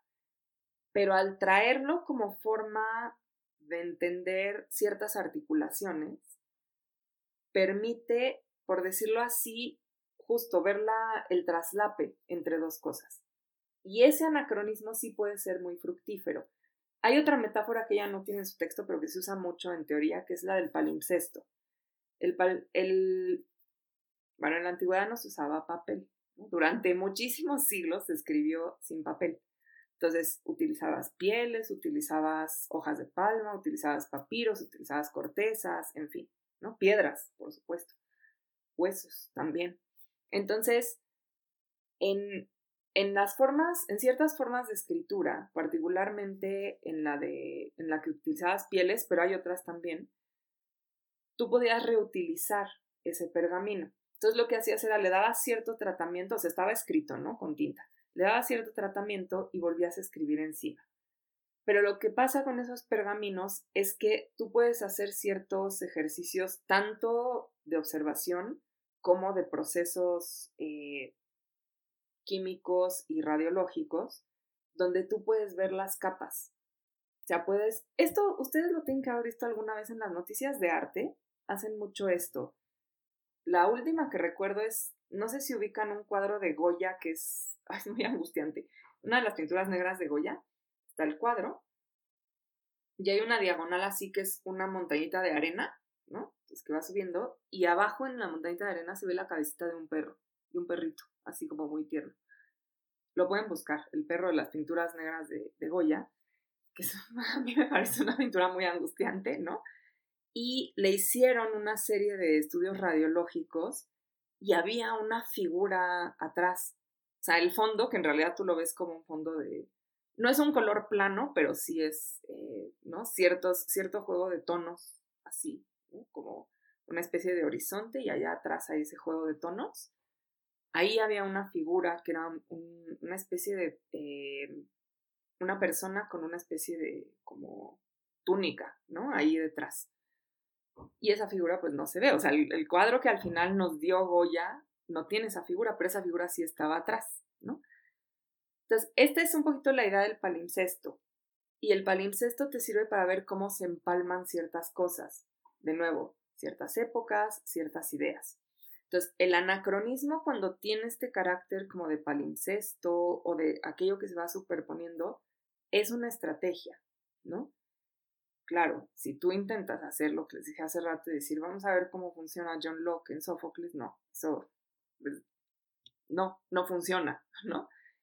Pero si tú dices, quiero ver cómo se superpone, miren, hay un ensayo hablando de, no es Sófocles, pero em, es Esquilo. Hay un ensayo de un autor albanés que se llama Ismail Kadare, que se llama así Esquilo. Esquilo tiene un subtítulo muy bonito que es El gran perdedor. Y lo que hace Cadaré. Ah, por ejemplo, claro, Ana Paula. Fíjense, dice Ana Paula que salió una noticia de un cuadro que tenía un cupido en el fondo, pero lo encontraron hasta que lo restauraron. Es muy interesante imaginar los significados que abre saber que ahí está esa figura. O sea, que no fue el, el cuadro que tú ya viste, pero ¿qué otros significados abre cuando sabes que sí estaba ahí? ¿No? Entonces, ¿qué posibilidades abre ahí? Déjenme acabar esta última idea y ahorita te doy eh, la palabra, Ana Paula. Mm, estaba en... Ah, claro. Entonces, si, si tú lo, lo que haces es traer a colación la posibilidad de ver algo para resignificar, ¿no? Aunque haya estado como soterrado, ahí hay una idea interesante. Entonces, lo que hace Ismail Kadare es, se va a las, además es un ensayo súper bonito, es como muy personal. Entonces dice, estaba yo un día, así, en un día nublado, y dije, es un día como para leer a Esquilo, así como se le ocurrió. Entonces se pone a leer a Esquilo y se pone a imaginar cómo, cómo escribía Esquilo. Porque no es, evidentemente no es esta figura que uno tiene del escritor con, pues ni siquiera con una pluma de ganso, porque ni siquiera eso, ¿no? O sea, muy lejos de una máquina de escribir, una computadora. No había papel, ¿no? Cómo era su casa, dónde se guardaban las obras. O sea, porque si no había como una biblioteca con libros, ¿dónde se guardaban las obras? O, o, cómo circulaban, o qué pasaba cuando salía a la calle, era famoso, la gente se le acercaba, no se le acercaba, lo reconocía o no, porque le habían dado premios, ¿no? Entonces empieza a imaginar estas cosas y conforme va imaginando se empieza a meter en las tragedias de Esquilo y dice, yo empiezo a leer las tragedias de Esquilo y me doy cuenta de que los rituales fúnebres albanos son la tragedia de Esquilo. Y entonces empieza a superponer, ¿no? El ritual fúnebre tradicional albano con una serie de pasajes de Esquilo. Y eso le permite dos cosas. Uno, decir cómo sobrevive, eh, cómo sobreviven gestos, pensamientos, sentimientos que atraviesan siglos y siglos y siglos y siguen ahí, pero también cómo repensamos la tragedia griega, particularmente la tragedia de Esquilo, como un rito fúnebre. Y lo que es fuertísimo en el texto es que el rito fúnebre es el rito fúnebre por Troya. Entonces lo que dice es, los griegos tuvieron que hacer la tragedia porque eran culpables de haber destruido Troya y tenían que hacer un proceso de duelo porque ningún pueblo puede vivir con ese, esa magnitud de culpa, ¿no? Y tuvieron que hacer la tragedia. Y entonces hace todo un, eh, toda una disertación sobre la tragedia griega como una forma de redención del pueblo griego. O sea, lo que dices, nosotros nos dicen los griegos eran fabulosos. No, los, eh, es que eso es lo que está diciendo Kadare y por eso es tan fuerte. Dicen, no, los griegos eran horribles y eran tan horribles que tuvieron que hacer algo extraordinario para dejar de serlo, ¿no? Y parte de eso extraordinario era la tragedia, ¿no? Entonces, claro, es un planteamiento rarísimo que uno dice, ay, a mí sí me dijeron que los griegos eran fabulosos, ¿no? Como, ¿por qué de pronto son horribles? Entonces, fíjense cómo ahí en Entrecruce produce una nueva forma de ver, ahí sí. Este, Ana Paola, dime. Solo era un comentario de la pintura, porque de hecho eh, al inicio lo que leían era que se trataba como de una mujer leyendo una carta que había dejado como su familia, pero con el cupido atrás. Ahora era una pintura de una mujer que leía una carta de amor de alguien que la había dejado.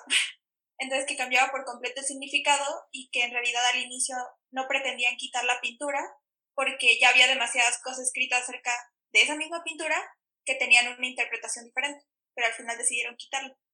Ok. Ah, pero esto está muy interesante porque entonces también, claro, o sea, la forma como uno lee los vínculos, ¿no? Se, se transforma. Entonces, fíjense lo, a lo que da pie, ¿no? O acá lo, lo que dice eh, Fer, ¿no? Así de, bueno, si, si en ese seminario de investigación estaban diciendo, bueno, entonces Dante escribió fanfiction o no escribió fanfiction. Claro, no sabía lo que era fanfiction, ¿no? Pero ¿qué te da considerarlo no como el genio creativo, ¿no? Por ejemplo, que es esta figura tan utilizada para los escritores, ¿no? El genio creativo, sino como alguien a quien le fascinaba la repetición de ciertas historias, por ejemplo, ¿no? O alguien que decidió que esa estructura de historia no le gustaba y quería darle otro giro al personaje, ¿no? Entonces ahí empiezas a ver las cosas de otra manera. Y Sofía, eh, no, no, sé si hay exactamente un, un equivalente, pero el barroco español es uno de los pensamientos más ricos y que más se ha, ay, ¿cómo lo digo? Como hiperestetizado, o sea, es como, ay, sí, los barrocos y este gusto súper, bueno, de hecho churrigueresco, ¿no? Que es un estilo, pero a la vez es un adjetivo como para decir, ay, qué complicado, ¿no? Entonces, su estilo churrigueresco. Y se ha limitado, o sea, como que se lo ha... Em, ay, se me fue la palabra, arrinconado, no era esa, pero bueno, se lo ha arrinconado a la teoría del arte. Entonces el barroco pues es teoría del arte, ¿no? Y eso que hacían como columnas muy complicadas con muchas cosas y muy recargado. Pero si uno se va a revisar, el barroco tiene toda una forma de pensamiento que no es la moderna, que digamos en esos siglos es como la modernidad. Y el pensamiento es, eh, barroco es otra cosa que sí es la modernidad, pero no es la modernidad. Y es interesantísimo, ¿no? Y juegan además mucho con las palabras. Hay un teórico barroco de la época de las grandes este, tragedias barrocas españolas, eh, que se llama Benito Jerónimo de Feijó, que tiene un texto de estética lindísimo que se llama El no sé qué. Entonces, lo que trata de analizar es por qué pensamos que algo tiene un no sé qué, que nos gusta, ¿no? Y por qué no lo nombramos, por qué, o por qué lo nombramos como no sé qué. ¿no? Y es interesantísimo. Entonces, hay, hay estos, esto es lo que está diciendo Benjamin y esto es lo que está diciendo Kusikanki ya muy situado, ¿no? Que es, tenemos una cantidad de, como de potencias. ¿Se acuerdan de este? Esto se los han de verdad en la prepa en algún momento. Aristóteles hablaba del acto y la potencia, ¿no? Entonces, la potencia es aquello que puede, ¿no? Que va a convertirse, pero todavía no se convierte. Este George Agamben tiene una lectura de Bartleby el escribiente, donde dice que Bartleby hace lo contrario, o sea, pasa del acto es, es un escribiente y copia, es lo que hace, es un copista y copia textos.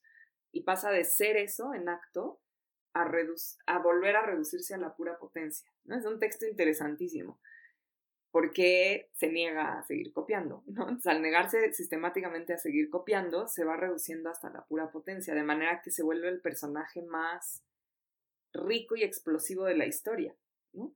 Mientras que los demás, que son pues, el abogado que lo contrata y los otros copistas de la oficina y eso, pues no, sí, o sea, son personajes que están ahí, ¿no? Y Bartleby se vuelve el gran enigma de qué puede, hasta dónde lo puede llevar quienes no han leído Bartleby de Melville, la historia es un escribiente que lo contrata un abogado, quien cuenta la historia en primera persona es el abogado, y eh, pues Bartleby es un buen copista, es un copista y lo hace bien. Y sistemáticamente, poco a poco, se empieza a negar a hacer el trabajo y se niega con una sola frase que es I would prefer not to, o preferiría no hacerlo. Entonces el abogado lo llama y le dice, a ver, Bartleby, cópiame estos dos textos. Sí, preferiría no hacerlo. Y el abogado no sabe qué hacer porque no le dice no, pero dice que más bien no. Entonces el abogado se empieza a quedar pasmado y bueno, hace de todo, o sea, le dice que está loco, lo trata de convencer, lo trata de obligar, lo corre y le dice, te tienes que ir, y Bartleby le dice, preferiría no hacerlo, ¿no? Y así insiste, insiste, insiste, hasta que el abogado se muda. O sea, él es el que se muda porque no puede sacar a Bartleby. O sea, se arma un merequetengue y lo que dice Agamben muy interesante es, claro, o sea, lo que tiene Bartleby es la, la potencia, ¿no? ¿Qué tantas posibilidades le da dejar de ser lo que se supone que es, ¿no? Entonces es como una inversión de lo que pensamos de estar en la potencia y llegamos al acto. Y Agamben dice, no, él está en acto y llega a la potencia, que es lo más fuerte, ¿no?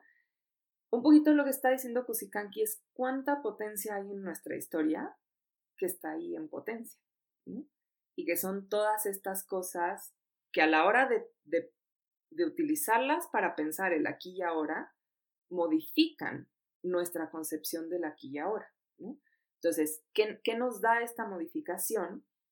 Nos da lo que ella llama, por cierto, este es un término de Derrida, a quien no cita, la no contemporaneidad de, eh, de la condición de América Latina, específicamente de Bolivia, ¿no?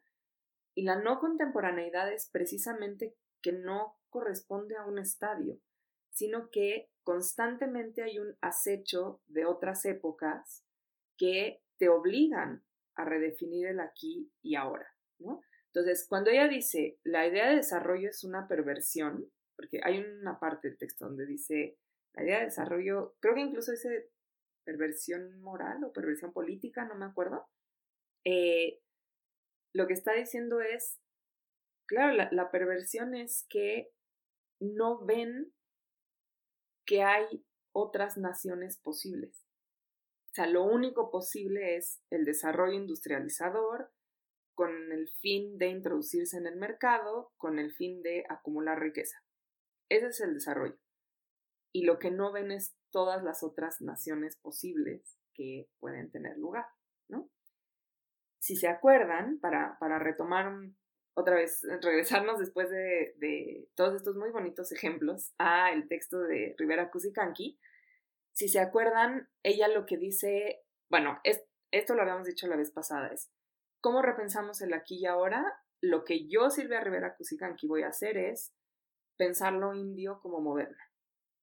Que es un oxímoron, ¿no? O sea, en, nuestro pensamiento occidental es un oxímoron, ¿no? o sea, si es indio es atrasado, ¿no? Utilizo indio porque lo utiliza ella, ¿no? Y me gusta que lo retome para sí, ¿no? No como... En México nos cuesta más trabajo porque esa palabra tiene muchísima carga peyorativa, pero haciendo alusión a Yasna, la idea sería que un día no la tuviera, ¿no? Rivera Cosicanqui sí la, la usa en sus textos. Entonces, cuando dice, quiero pensar lo indio como moderno, en el pensamiento occidental eso es una contradicción. no puedes pensar eso como moderno porque justamente es la, antítesis de lo moderno. Entonces, para pensar eh, lo indio como lo moderno, lo que ella dice es, tenemos que ser capaces de ver estas aporías. Una aporía es como una contradicción que está ahí viva y no puedes hacer nada al respecto, ¿no? Está ahí, tienes que vivir con ella. Entonces, tenemos que entender estas aporías sociales y la forma de entenderlas es pensando a través de estas metáforas descriptivas que te permiten desarrollar conceptos y de conceptos que te permiten ver una realidad abigarrada. O sea, no, no corregir la realidad hacia la idea de desarrollo, sino ver la realidad abigarrada, ¿no? Entonces, hay por lo menos dos cosas que me gustaría es así dejar como muy asentadas hoy, porque son también dos estrategias. Si se fijan, llevamos la estrategia de la metáfora concepto, ¿no? Ir de la metáfora al concepto, la estrategia de la traducción, que es tomo la palabra, la traduzco a, otra lengua y la vuelvo a sacar para modificarla, ¿no? De otra manera, para darle otros matices. Y tenemos también la estrategia de, eh, ¿cómo, le llamamos? Pues sí, vamos a, este, gracias a Damaris, la estrategia del anacronismo, ¿no? Que es el pensar el aquí y ahora justamente como el lugar donde la historia tiene consecuencias, ¿no?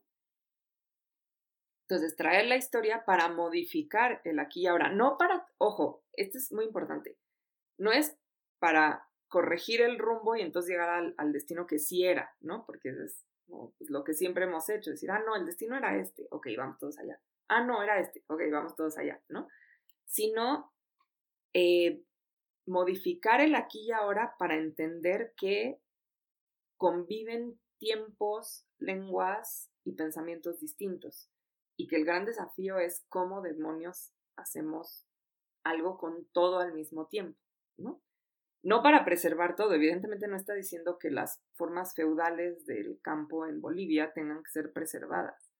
Lo que tenemos que preguntarnos es si esas formas feudales realmente tienen que ser superadas por un industrialismo, que al fin y al cabo acaba siendo otras cosas, ¿no?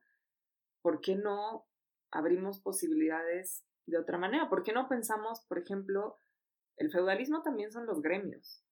¿Por qué no pensamos en la idea de gremio? ¿Qué, qué, se podía hacer desde el gremio? ¿Qué potencia tenía el gremio en el feudalismo? ¿no? No la del señor feudal, sino la del gremio. Entonces, este tipo de, pensamiento. Ahora, si uno sigue en el texto, y si se acuerdan, hay otra estrategia que me parece maravillosa en Kusikanki, que es que triangula el pensamiento, no es que abandone el pensamiento europeo, es que lo triangula haciendo la lectura del camino que tuvo ese pensamiento para llegar, ¿no? Entonces, en lugar de decir, por decir algo, ¿no? Ahí teníamos a este a Jean-Paul Sartre, ¿no? Ahí teníamos a Jean-Paul Sartre, este gran pensador francés. Dice, no. O sea, yo en realidad leí a... ay, se me fue su apellido ahorita. No, no es Tamayo, es eh, Reinaga, ¿no? A Fausto Reinaga. Y Fausto Reinaga había leído a Franz Fanon. Y en Franz Fanon había leído el prólogo que le hace Jean-Paul Sartre. Pero además Reinaga lo estaba leyendo porque estaba en o sea, porque había descubierto que teníamos un vínculo curioso con África. Están, ojo, están pensando en Bolivia, ¿no? O sea, hay otras zonas, el Caribe, Brasil, que tienen un vínculo mucho más evidente. Todo el, todo el Golfo de México, por ejemplo, o la costa eh, sur del Pacífico. Sur, la sur. Pero estamos hablando de Bolivia y de pronto, ¿no? Un boliviano dice, ah, pues algo hay, ¿no? Aquí en las luchas anticoloniales de África y empieza a buscar, entonces se topa con Fanon, y entonces le Sartre, y entonces Rivera Cusicanqui, lejos de, decir, yo leí a ¿no? Como en ese vínculo directo con el centro, dice, no, yo me voy a ir por la periferia.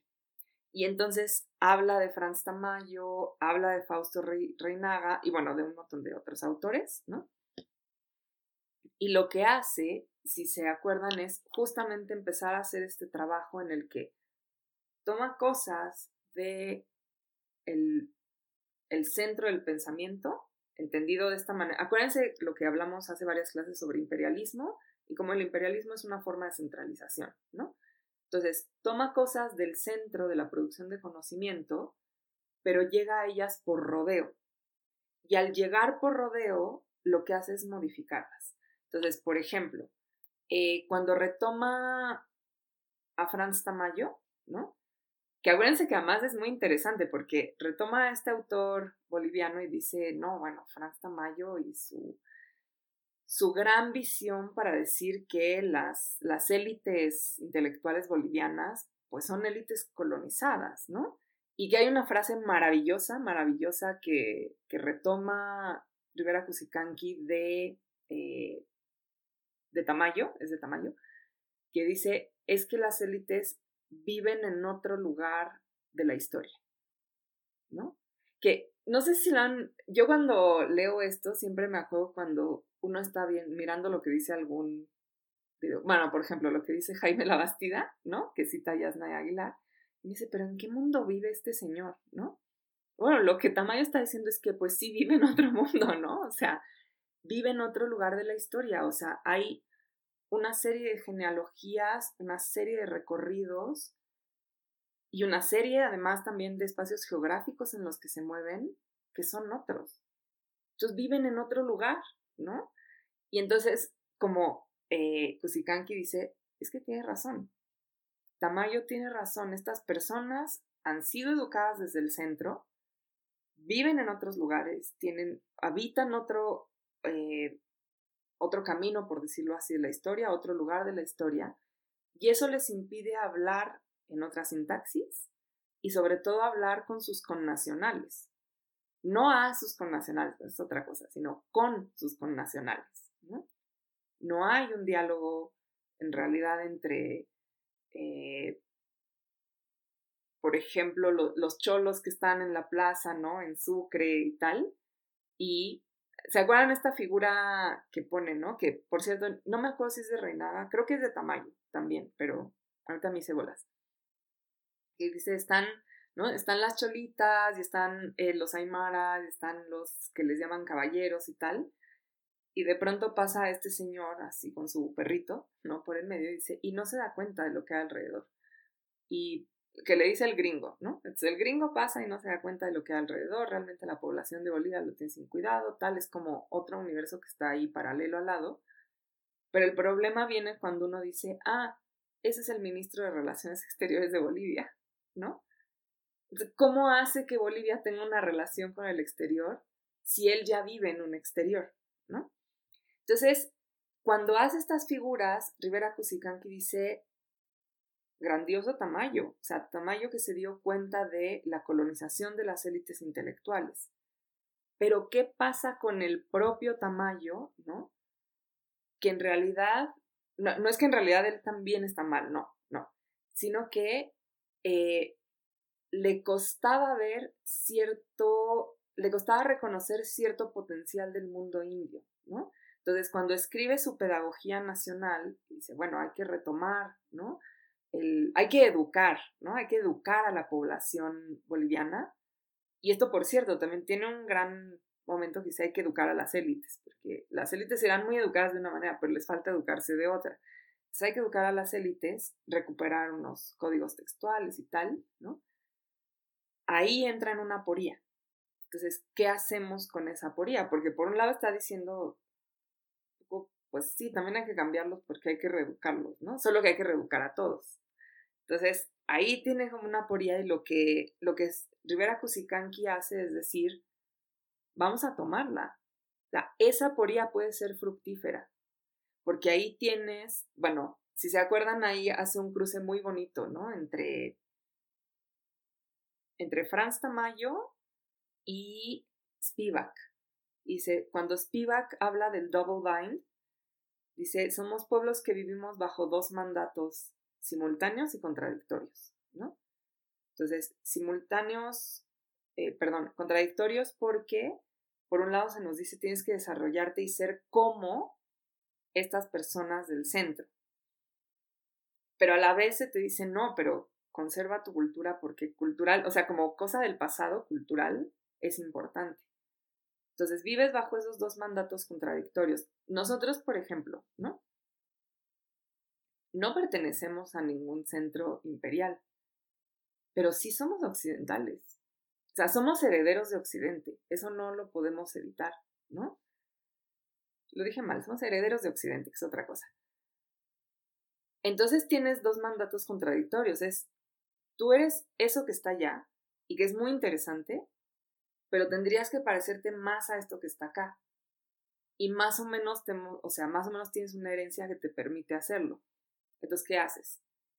O sea, tomas esa herencia y tratas de parecerte lo más posible a eso o conservas la diferencia. Y lo que Kusikanki dice es, pues, las, las dos, ¿no? Es como el, hay un Kwan ¿Saben lo que son los koans? Son estos dilemas de la filosofía japonesa. Entonces, hay un, hay un muy bonito que es que va un señor y se encuentra un tigre. Y entonces empieza a correr porque trae al tigre detrás. Se empieza a correr y así como en caricatura de este, Box Bunny, llega a un precipicio. Entonces llega al precipicio, atrás tiene al tigre, dice, pues me voy a aventar, ¿no? Y ve hacia abajo y abajo del precipicio hay otro tigre, ¿no? Entonces, se, pues, ya no sé qué hace, se avienta y se queda colgado de, un, de unas como ramitas que hay ahí. Y las creo que es un cerezo. Sí, tiene mucho sentido porque es Japón. Entonces, se queda colgado de un cerezo. Y la historia es, entonces, ¿qué hace? O sea, está colgado en el precipicio, arriba hay un tigre, abajo hay un tigre.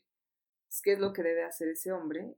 Y la historia va a que se, pues comerse unos duraznos, ¿no? Porque eso es, eso es lo que tiene. Entonces, lo que está diciendo Kusikan, que es muy parecido a Secuan, que dice, ¿qué hago? Trabajo con eso.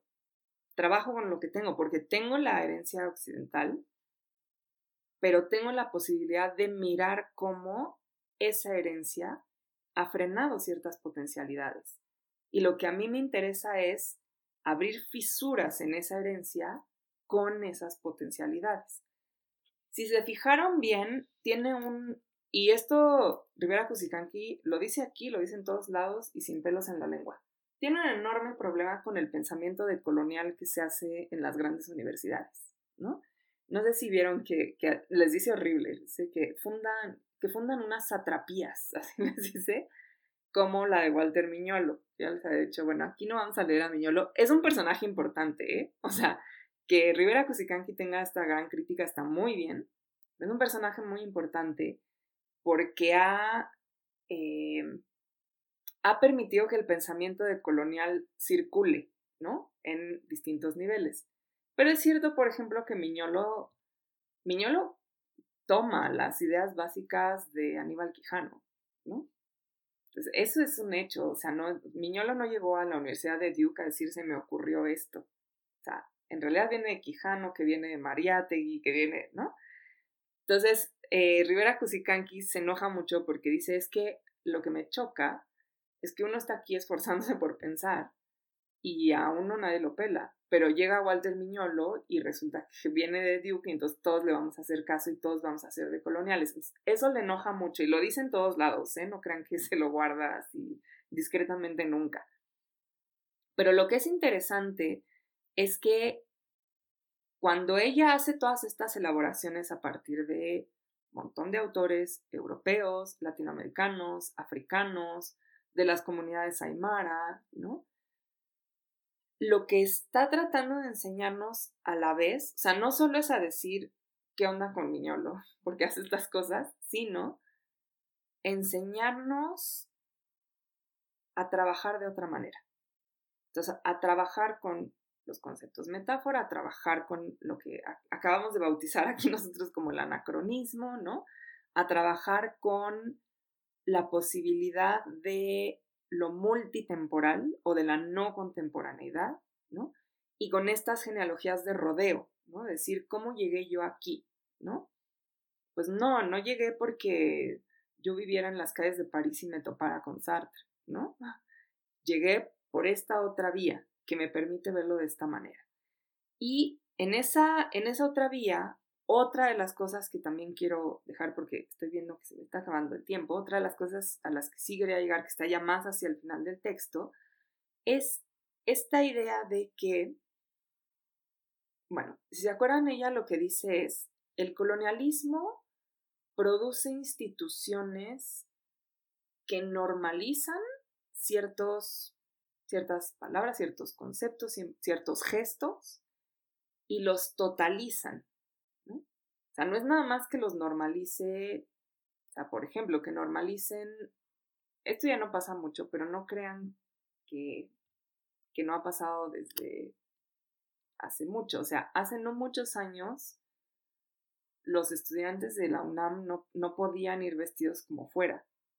O sea, había ciertos códigos tácitos, ojo, ¿eh? No, no eran, o sea, no, no había un reglamento, sino que había códigos tácitos de cómo te tenías que vestir, ¿no? Y esto no hace muchas décadas, o sea, no es así como, uy, el pasado remoto de la universidad, no. Entonces, normalizan estos comportamientos, por ejemplo, decir que, ¿cómo, cómo, te van a tasar la inteligencia por cómo te vistes? ¿Quién sabe? No tiene nada que ver. Pero hay un código ahí operando. Pero no solo los, normalizan, sino que los totalizan, ¿no? Entonces, si se acuerdan, ella hay una parte donde dice, el colonialismo es lo que produce. Por eso las élites intelectuales pueden ser muy educadas, pueden ser muy inteligentes, nadie está dudando de su inteligencia, pero están colonizadas porque operan bajo estos mismos códigos totalizantes, ¿no? ¿Qué queremos? Ser democracias liberales. ¿Cómo lo queremos? Pues siendo ciudadanos. ¿Cómo vas a ser ciudadano? Dejando de ser varias cosas que eres, ¿no? Entonces, ante esa mirada normalizadora y totalizadora, lo que yo quiero proponer es una, y este es el otro concepto que me interesaba mucho, el cuarto, una mirada que divaga, ¿no? La mirada que divaga, que se oye un poco este, demasiado poético porque puede ser peligroso, o sea, no se trata de ¿no? hablar de lo que sea y divagar. La mirada que divaga, dice ella, es la que realmente recorre el territorio. Cuando habla de la mirada divagante, lo que hace Rivera Cusicanqui es decir, bueno, si se acuerdan, hace toda la explicación del mercado y del dinero, ¿no? O sea, retoma toda la explicación marxista del mercado y del dinero. Dice, a ver, a nosotros nos han dicho, te tienes que desarrollar, tienes que entrar al mercado, tienes que producir riqueza. Y entonces nosotros, inclusive la, la izquierda latinoamericana dice, bueno, o la derecha que dice sí, mercado y riquezas, o la izquierda que dice, ah, no, el mercado es malo, ¿no? Entonces el mercado no. Y lo que dice Kusikanki es, a ver, el mercado es en inicio una forma de intercambio. O sea, eso es el mercado. Mercar es justamente tener algo que intercambias con alguien más. Entonces, no se trata de decir, ah, no, eso, eso no. ¿Se acuerdan cuando Quijano dice, si la modernidad es lo nuevo, cualquier cultura es capaz de modernidad, ¿no? Entonces, Rivera Cusicanqui dice mercado, intercambio. Pero hay una diferencia, porque el pensamiento marxista nos ha enseñado que hay una sucesión de etapas de mercado, que primero es mercancía por mercancía, y es como una forma primitiva, ¿no? Entonces haces trueques. Yo tengo esta cosa, tú me das esta cosa. Pero luego tenemos mercancía, dinero, mercancía. Entonces tú tienes una cosa que simbólicamente intercambias por otra. O sea, tienes un, un elemento simbólico que te permite el intercambio. Los 20 pesos que tú pagas por X cosa son ese intercambio simbólico. ¿no? O sea, son 20 pesos que idealmente podrás intercambiar por otra mercancía. Pero luego viene la idea de que la segunda mercancía tiene un plus, ¿no? Entonces, yo vendo esto, que es la materia prima. Vendo la materia prima por el dinero, pero ese dinero me permite comprar una materia prima ya procesada, ¿no? Entonces, vienen estos intercambios y al final viene la inversa, dinero, mercancía, dinero con un plus. Yo tengo dinero, compro cierta mercancía que hay muchas cosas. La puedo procesar, la puedo revender, la puedo... Es más, puedo hacer cosas horribles como esconderla para que suba de precio, etcétera, ¿no? ¿Y qué es lo que obtengo después? Dinero con más capital. Y eso me permite juntar capital, ¿no? Y dices, el análisis no está mal, el análisis es muy inteligente, Marx era muy inteligente. Pero la cuestión es que pensar que entonces esos son estadios de desarrollo nos lleva a pensar que tenemos que llegar a fuerza a un estadio donde lo que hacemos es tener dinero, invertirlo y ganar más dinero. Tener conocimiento, ¿no? Eh, aplicarlo en una serie de cuestiones prácticas y que entonces se vean se vea un desarrollo puramente tecnológico, que no es realmente un conocimiento compartido, sino una acumulación de conocimiento, lo que dice Rodríguez Freire. Entonces, lo que dice Rivera Cusicanqui es cuando uno traduce, metaforiza, se da cuenta de que el mercado funciona, puede funcionar tan bien, parte, como lo que es el mercado en Aymara, que es ir a caminar. Ir a caminar y intercambiar mientras caminas. Intercambias muchas cosas. Intercambias saludos, intercambias mercancía, intercambias eh, historias, ¿no? Tras vas caminando y vas vendiendo y vas platicando y vas, ¿no? Dice, si nosotros entendemos el mercado de esa otra manera, decimos, no, no son esos estados de desarrollo, yo lo metaforizo para hacer fisuras en esa idea de que tenemos que desarrollarnos, encontramos otras formas. Por ejemplo, las formas de la reciprocidad y la redistribución. Cuando ella explica cómo se dan o sea, no está diciendo que no haya mercado en el sentido de yo tengo este objeto y te lo vendo y me das dinero. O sea, sí, los además también hacen eso, ¿no? Pero junto con eso, hay otras formas de intercambio que tienen que ver con que si tú realizas cierta tarea, yo voy a reciprocar de cierta forma. Y que no es necesariamente lo mismo y no es necesariamente dinero. Y eso conforma territorios conforme intercambios sociales y conforme intercambios de conocimiento. Y esos intercambios redistribuyen las cosas, redistribuyen los, los papeles de las personas de la población, redistribuyen el conocimiento y en esa medida de que permiten reajustes, son lo que ella llama intercambios inconmensurables. Aquí es cuando, por cierto, habla del Tihuantinsuyo y todo eso. ¿no? Entonces dice que lo, eh, había ciertos dones ¿no? El don es un sacrificio. El don es algo que das sin, sin nada, nada más lo das, el puro acto de dar, ¿no? Y el puro acto de dar siempre lleva un sacrificio, y es que no se te va a reponer nada, ¿no?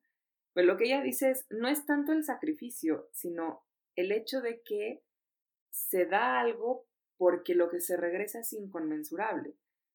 Ella lo, lo, ejemplifica con la cosa sagrada, que es que tú das un sacrificio y pues lo que tienes es lluvias y una buena cosecha, etc. Pero el conocimiento también es eso, ¿no? Es que tú das, pero lo que se te devuelve es inconmensurable en la medida que lo que te permite es justamente sostener estas historias que de otra forma o se soterran, o se olvidan, o se reprimen, o se prohíben, o, ¿no? Entonces, sostener eso es inconmensurable. Entonces, la forma de pensar la producción del conocimiento para un mercado, per se, no es que esté mal. La cuestión es cuando nos dicen el mercado tiene que ser así, tiene que ser como el centro nos ha dicho que es. Y el centro aquí es Marx, ¿eh? Ni siquiera piensen que el centro es, no sé, Adam Smith y el liberalismo es Marx, ¿no?